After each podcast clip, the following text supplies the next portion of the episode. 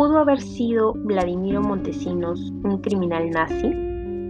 Según Portocarrero, Vladimiro Montesinos se considera un hombre cuyo poder lo exime del cumplimiento de la ley, como prueba de su superioridad. Esta característica fue uno de los antecedentes que llevaron a los nazis a terminar con la vida de millones de judíos. Por otro lado, Arendt nos explica que es a través de aquellas personas carentes de inteligencia y de conciencia que se permite que sucesos desafortunados y horrendos puedan ocurrir, como es el caso del holocausto. No me es difícil imaginar que en un mundo paralelo, Eichmann haya seguido los dictámenes de Montesinos, no solo por el poder político y económico que éste poseía, sino también por una de las posibles razones que Eichmann cumplía las órdenes del Führer, la admiración.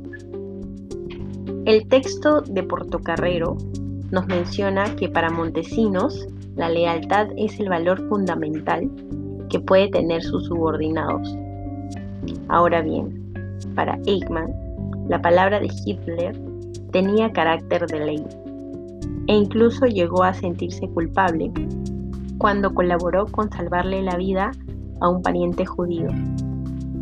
Se puede entonces llegar a la conclusión de que la maldad se manifiesta no solo cuando alguien incurre en atentar contra la vida o dignidad de otra persona, sino también cuando personas inconscientes e inescrupulosas participan y permiten que estos hechos ocurran sin importar que se haya nacido en continentes distintos o en épocas diferentes.